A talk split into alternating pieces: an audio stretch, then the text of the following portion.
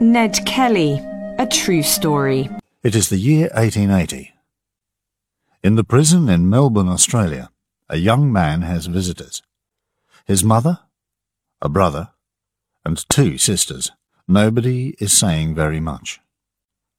There is only one word to say, and the word is goodbye. Because the young man is Ned Kelly, the most famous outlaw in all Australia, and tomorrow morning the prison officers are going to put a rope around his neck and hang him until he is dead. This is Ned Kelly's story. Chapter 1 Ned's Young Days. July 1865. The story begins in Avenel, a small town north of Melbourne.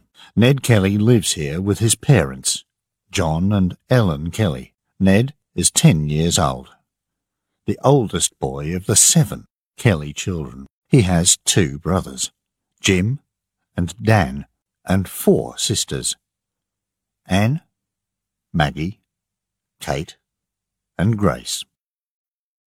Where's your father, boy? Ellen Kelly called out to her son one evening. Is he on the road? Can you see him? Ned Kelly looked out of the door. No, Ma, he said. I can't see him. Ned's father came home late, and he came in quietly. Ellen, he said, come with me. I need your help. There's a dead cow by the trees on the hill. We must cut it up and bring it home. Oh, John, is it one of our cows? His wife asked. How did it die? It's one of Morgan's cows, and I killed it, John said. So we must be quick before he comes looking for it. Oh, you fool, said Ellen. In the children's bed, in the next room. Ned listened to this. It was a small house with only two rooms, and you could hear everything. Ned was pleased about the dead cow. They didn't often have meat to eat, and the children were always hungry. But dead cows bring trouble. Three days later, there was a policeman at the door.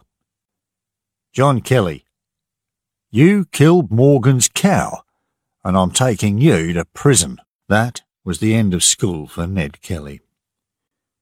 He was the man of the family now. He helped his mother, and he worked on the Kellys' farm. The farm was not very big, and life was not easy for the Kellys. John Kelly and Ellen Quinn were from Ireland. They first met in Melbourne, and then came north to find land for a farm. Many other Irish people did the same thing. Everybody wanted land, but some people had a lot more land than other people. It was a hard, wild life. There was a lot of drinking, a lot of fighting, a lot of stealing. Horses, cows, dead or alive. John Kelly was in prison for six months. Prison was not good for him, and when he came out, he began to drink. A year and a half later, he was dead. What are we going to do now, Ma? Ned asked. Ellen thought about it. She was a tall, strong woman, and all her life she was a fighter. She had twelve children in the end and was ninety-three years old when she died. We must leave here, she said.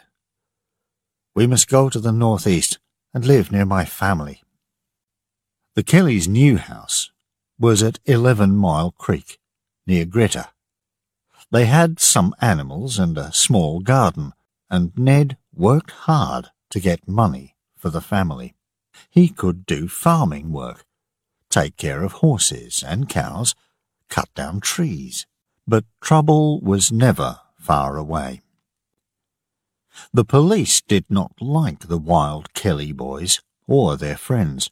In 1870, when Ned was 15, he hit a man very hard in a fight, and the police put him in prison for six months. The next year, something worse happened. Ned was in the town of Greta on a brown horse when policeman Hall came up to him. Ned Kelly, you get down and come with me. You stole that horse and I'm taking you to prison. That's not true, said Ned, and then there was a terrible fight. Policeman Hall had a gun, and Ned did not. But Ned was the better fighter. In the end, Hall called for help, and five men came to help him. Next day, they took Ned down to Wangaratta, and he went in front of the judge. It's not my horse.